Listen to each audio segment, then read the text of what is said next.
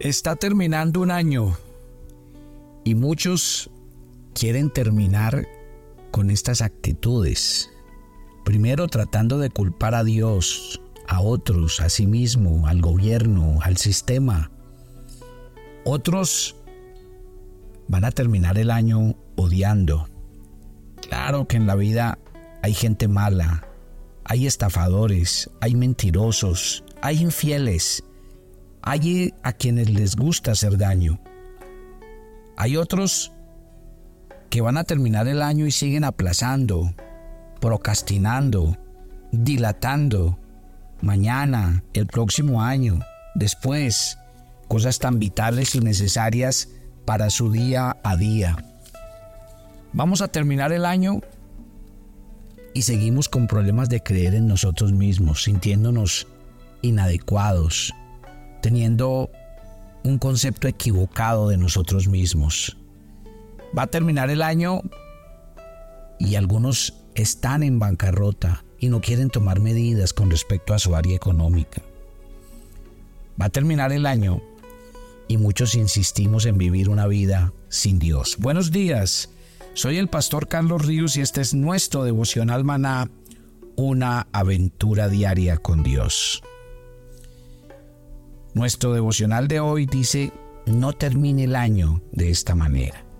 Y a mí me gustaría que usted el día de hoy pensara en este devocional y se lo compartiera amigos, vecinos, familiares, compañeros, alguien que usted sabe que le va a interesar.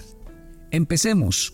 ¿Cómo no debería terminar este año? Y lo primero que tenemos que decir es que lo que no podemos seguir haciendo es culpando a Dios, a otros, a nosotros mismos, al gobierno, al sistema, de todo lo que pasa a nuestro alrededor. Buscar culpables viene de generación en generación. Desde la misma creación, Adán le echó la culpa a su esposa Eva y Eva le echó la culpa a la serpiente. Culpar a los demás y a las circunstancias es una forma fácil de no asumir nuestras responsabilidades. Es una forma de disculparnos frente a lo que ocurre, pero también es la forma más eficaz de convertirnos en personas mediocres. ¿Qué pasa cuando yo no asumo mis responsabilidades y culpo a otro? Pues no puedo corregir mis errores. Porque si yo no admito y vivo buscando culpables, entonces me hago una falsa idea de lo que soy, me hago una falsa idea de los, de los problemas y no podemos lograr la perfección en nosotros y en lo que hacemos si no corregimos, si no reconocemos que hay cosas que nuestras vidas tienen que cambiar.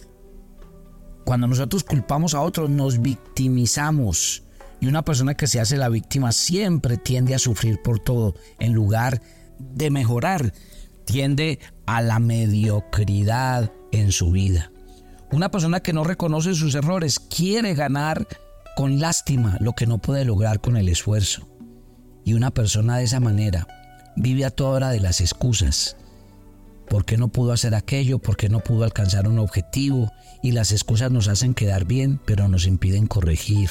Nos condenan a la mediocridad. Nosotros mismos, nosotros mismos nos atamos a una vida de pobreza. Es mejor que tomemos decisiones. ¿Y cómo debo dejar entonces de buscar culpables? Entiendo que los únicos culpables de lo que nos pasan somos nosotros mismos. Mire, la Biblia dio una sentencia en Ezequiel capítulo 18. El alma que pecare esa morirá. El Hijo no llevará el pecado del Padre, ni el Padre llevará el pecado del Hijo. La justicia del justo será sobre él y la impiedad del impío será sobre él. Gloria a Dios. Entendiendo que no somos perfectos y que nos podemos equivocar, la Biblia dice que estamos llamados a avanzar. Otro aspecto relevante esta mañana y es no podemos terminar el año odiando. Y ojo con esto, mi querida familia, lo que es inevitable en la vida es que nos vayamos a encontrar con personas malas.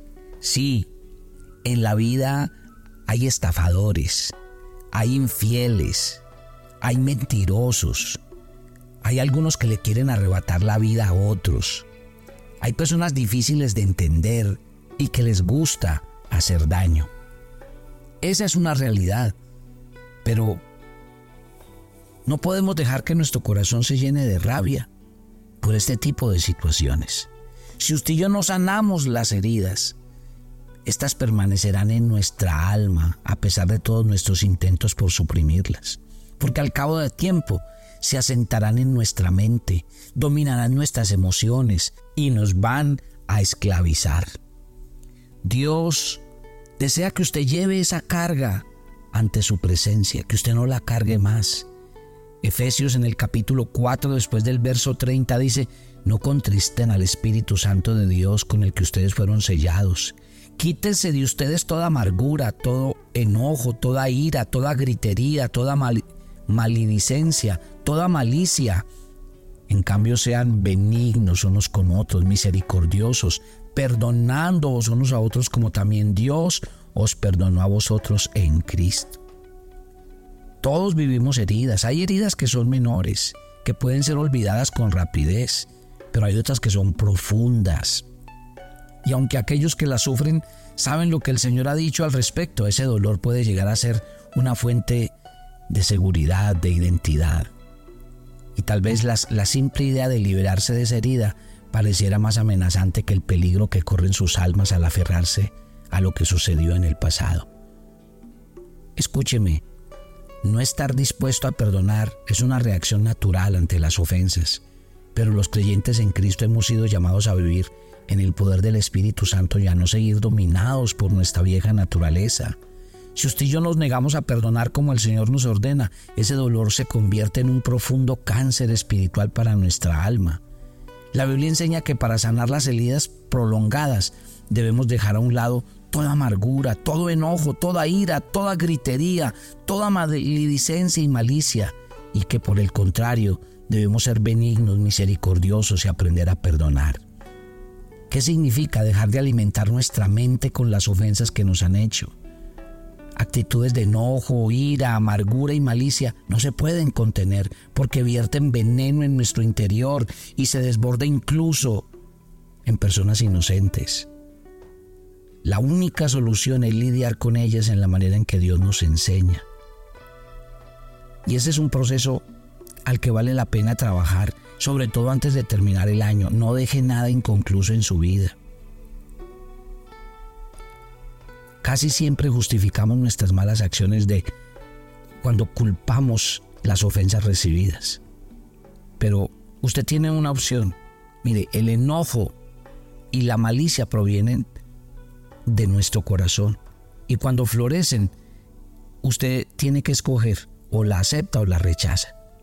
Si usted permite que los malos sentimientos envuelvan su corazón, entonces ellos ganarán el control, inundarán cada aspecto de su vida y lo llenarán de amargura, de resentimiento, de ira, porque la malicia no corresponde a nuestra identidad como hijos de Dios.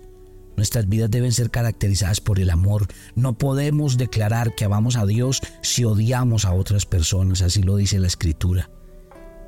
Cuando la Biblia habla de amar, este mandamiento no solo se aplica en relación a quienes son fáciles de amar, sino a quienes nos han herido y nos han ofendido.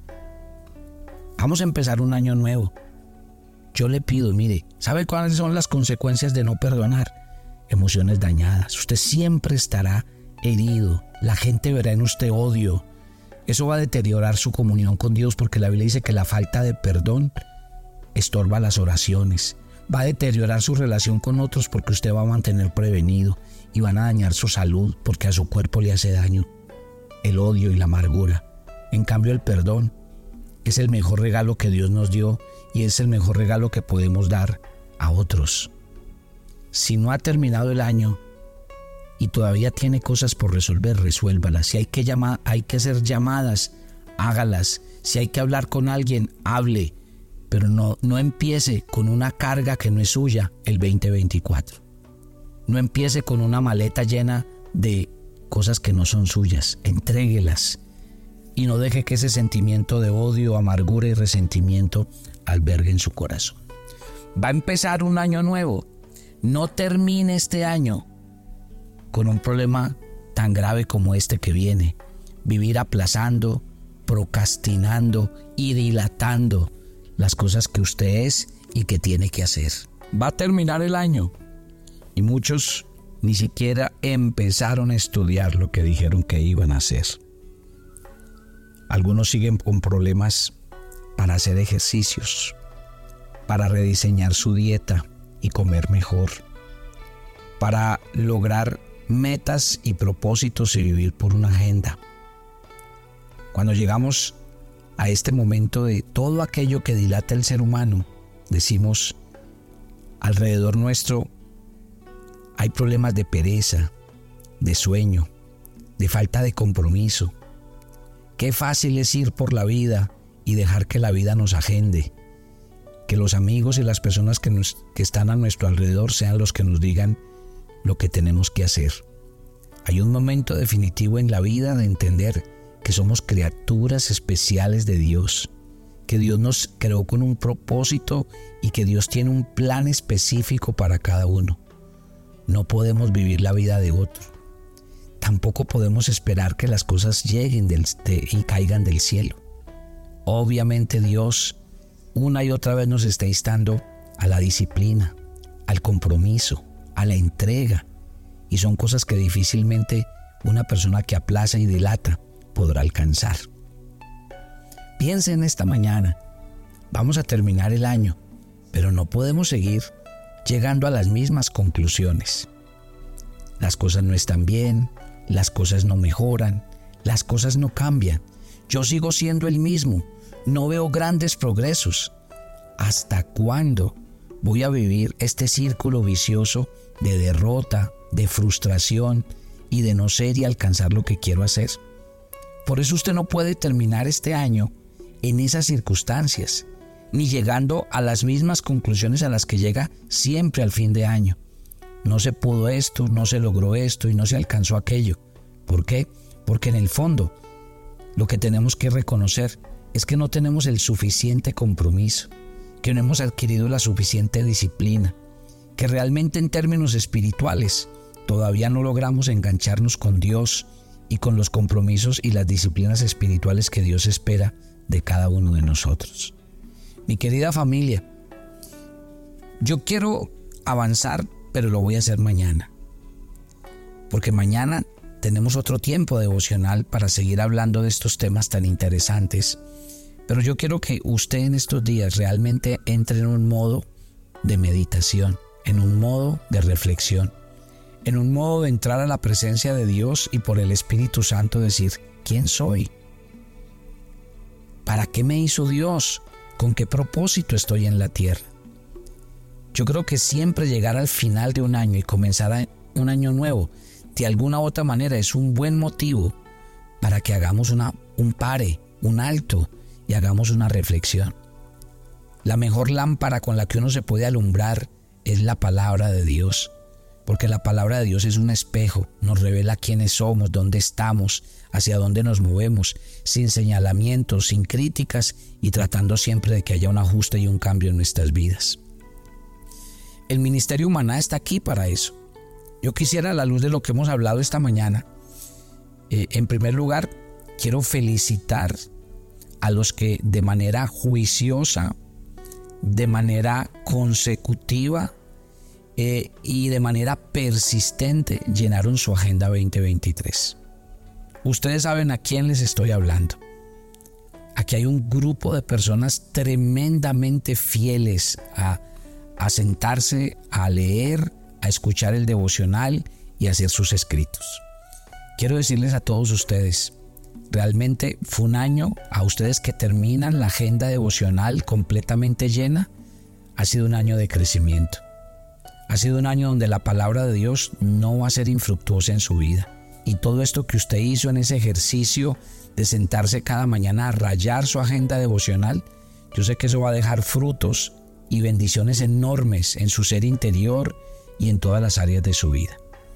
También es un motivo para decirles a toda la, familia de Maná, eh, recuerden que ya la próxima semana eh, vamos a empezar con nuestra Agenda 2024. Si usted no la tiene, todavía está tiempo de pedirla, pero no comience un año sin hacer ese ejercicio espiritual de sentarse cada mañana, hacer una lectura y llenar tres preguntas diarias que van a cambiar su vida y su manera de acercarse a Dios. Quiero de igual manera el día de hoy eh, decirles que eh, este viernes haré el devocional en vivo, 5 de la mañana hora Colombia. ¿Por qué? Porque quiero estar con los que estuvieron todo el año conmigo. Solo que lo voy a hacer en vivo, voy a abrir la cámara, ustedes entran al canal de YouTube, Devocional Maná, y les voy a contar cómo se hace el devocional, cómo preparo los temas, eh, qué debemos tener en cuenta, contarle a la gente que hay a nuestro lado. O sea, si usted quiere estar en el devocional en vivo, 5 de la mañana, tómese un café conmigo este viernes, 5 de la mañana, hora Colombia, y compartimos. Y lo mismo este domingo 31 voy a hacer servicio a las 10 y 30 de la mañana. Ustedes saben que nosotros tenemos otro canal en YouTube que se llama Ministerio Maná, donde usted puede sentarse a escuchar las prédicas y el sermón semanal. Eh, ahí en YouTube, 10 y 30 de la mañana, voy a hablar de lo que viene para nosotros en el 2024, un sermón muy hermoso que usted no se puede perder. Y eh, a las 10 de la noche, de 10 a 12, vamos a recibir el año eh, de rodillas, o sea, vamos a orar. El que quiera recibir el año 2024 de rodillas lo puede hacer con Maná. Se conectan al, al canal Devocional Maná en vivo desde las 10 de la noche. Vamos a orar hasta las 12 de la noche, donde vamos a recibir el año nuevo de rodillas. Así que esas son las buenas nuevas para toda la familia Maná en el mundo. Contentos, complacidos. Mañana les voy a contar otras cosas más en el devocional de mañana. Eh, pero de verdad, muy agradecidos con todo lo que pasa y con todo lo que sucede. Padre, gracias por esta mañana, gracias por el comenzar de este nuevo día, gracias por tu presencia con nosotros.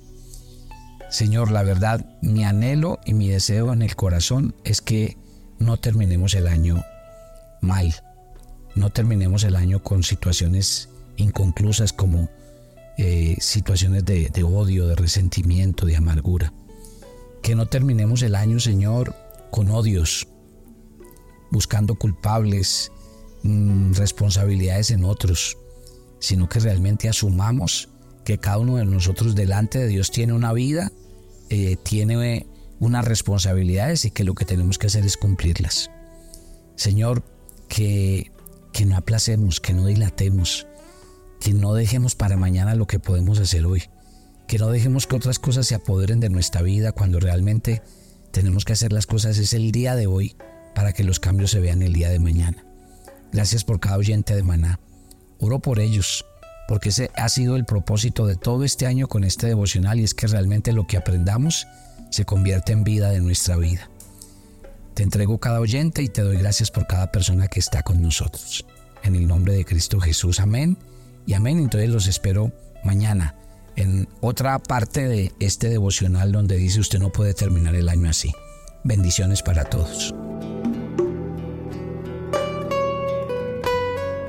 Toma tu agenda devocional, mana. Hoy es el día 360 en nuestra agenda y el pasaje sugerido para la lectura en tu devocional personal el día de hoy es Apocalipsis 21 del 1 al 8.